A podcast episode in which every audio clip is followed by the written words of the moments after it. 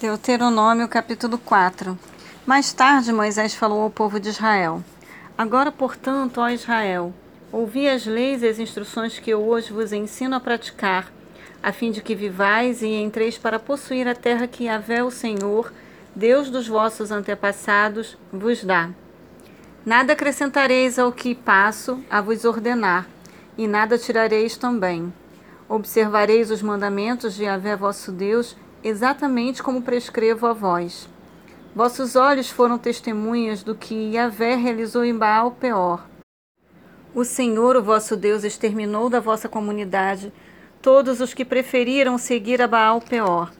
Quanto a vós, entretanto, permanecestes apegado a Yahvé vosso Deus, e por esse motivo estáis todos vivos até hoje. Eis que vos ensinei todos os estatutos e normas conforme Yahvé, meu Deus, me ordenara para que os coloqueis em prática na terra em que estáis entrando, com o objetivo de tomardes posse dela.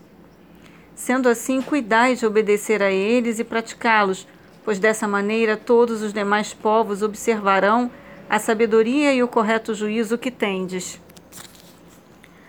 Ao ouvir todos esses decretos, os povos dirão: Em verdade, esta grande nação é constituída de um povo sábio e inteligente pois que grande nação tem um Deus tão próximo e pessoal como o Senhor nosso Deus, sempre que o invocamos. E qual a grande nação que tem leis e preceitos tão justos como esta Torá, lei que eu vos estou apresentando neste dia? Tão somente guarda-te a ti mesmo e cuida bem da tua própria alma, a fim de que jamais te esqueças dos muitos sinais que os teus olhos contemplaram e para que tais vivas recordações nunca se apartem do teu coração em nenhum dia da tua vida. Ensina-as com dedicação aos teus filhos e aos teus netos. No dia em que estavas diante de Avé, teu Deus, no Horebe, quando o Senhor me ordenou: Reúne-me o povo para que eu os faça ouvir a minha palavra, a fim de que aprendam a respeitar-me com amor reverente por todo o tempo em que viverem sobre a face da terra e assim ensinem a vossos filhos. Vós vos aproximastes, postando-vos ao pé do monte. Toda a montanha ardia em chamas que subiam até o céu, e estava envolvida por uma nuvem escura e densa. Então, de repente, Yahvé falou a todos vós do meio das chamas. Ouvíeis claramente o som das palavras, mas não pudestes ver ninguém. Nenhum ser tomou forma, nada além de uma voz poderosa. Ele vos revelou então a aliança que vos ordenara obedecer, os dez mandamentos, escrevendo-os sobre duas tábuas de pedra. Nessa mesma época, Yahvé mandou-me ensinar-vos juízos e decretos para que os cumprais na terra a qual estáis entrando para herdá-la. Ficai, portanto, muito atentos a vós mesmos, uma vez que nenhuma forma vistes no dia em que Yahvé vos falou no Monte Horebe, do meio do fogo, não vos permitais corromper, fazendo para vós uma imagem esculpida em forma de ídolo, uma figura de ser humano, homem ou mulher, figura de qualquer animal em toda a terra, de qualquer ave que percorre os céus, de qualquer criatura que se move rente ao solo, ou figura de qualquer animal que vive nas águas debaixo da terra. Tudo isso para que, ao levantar os vossos olhos em direção ao céu, e observardes o sol, a lua, as estrelas e todos os demais corpos celestes, não vos deixeis seduzir por esses astros para adorá-los e, e a eles servir. Porquanto são apenas coisas que Yahvé, vosso Deus, distribuiu entre todos os povos que vivem debaixo do céu. Contudo, quanto a vós, o Senhor vos tomou e tirou do meio da fornalha de fundir ferro do Egito, a fim de que sejais o povo da herança de Yahvé, como hoje se observa claramente. Por vossa causa o Senhor irou-se contra mim, jurando que eu também não atravessaria o Jordão e não entraria na boa terra que Vé, vosso Deus, está vos propiciando como herança. Eis que eu vou morrer deste lado da terra, sem atravessar o Jordão.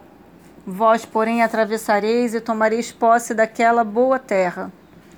Entretanto, ficais atentos a vós mesmos, para não vos esquecerdes da aliança que Vé vosso Deus estabeleceu convosco, e não fazerdes qualquer tipo de ídolo, imagem pintada, forjada ou esculpida, que Yahvé vosso Deus vos proibiu. Pois Yahvé, o teu Senhor, o Eterno, é Deus zeloso, é fogo consumidor.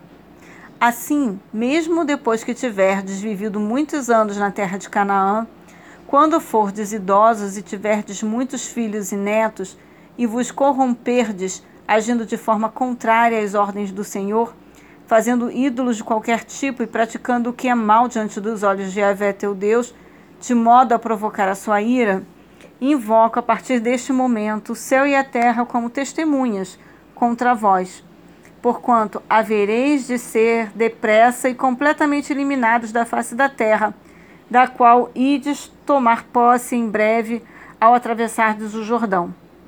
Não prolongareis vossos dias sobre a nova terra, pois sereis totalmente aniquilados e a vé vos dispersará entre todos os povos, e restará de vós apenas um pequeno número de pessoas, no meio das muitas e grandes nações para onde o Senhor vos estiver conduzido. Lá servireis a deuses feitos por mãos humanas, de madeira e de pedra, que não têm qualquer capacidade, não podem ver ou ouvir, comer ou sentir os aromas. De lá então vais procurar Yahvé, teu Deus, e o encontrarás e se o buscares com todo o teu coração e com toda a tua alma. Assim, quando estiveres sofrendo e todas as aflições caírem sobre ti, então no futuro, ao final dos tempos, voltarás para o Senhor, o teu Deus, e obedecerás a sua palavra. Pois Yahvé, teu Senhor, é Deus misericordioso ele não te abandonará, nem te destruirá, nem desprezará a aliança que com o juramento firmou com os teus pais. Questiona, pois, os tempos passados que te precederam, ó Israel, desde o dia em que Deus criou o ser humano sobre a terra, de um lado ao outro do céu, se já aconteceu algo tão grandioso ou já se ouviu algo semelhante. Existe um povo que tenha ouvido a voz de Deus, do Deus vivo falando no meio do fogo, como tu ouviste, e que tenha permanecido vivo? Ou um Deus que tenha vindo para tomar para si uma nação do meio de outra nação, com provas, sinais, sinais prodígios, obras maravilhosas e grandes batalhas, com mão poderosa e braço forte, com feitos terríveis e magníficos, conforme tudo que Yahvé, o Senhor Deus, realizou no Egito em vosso favor diante dos vossos olhos.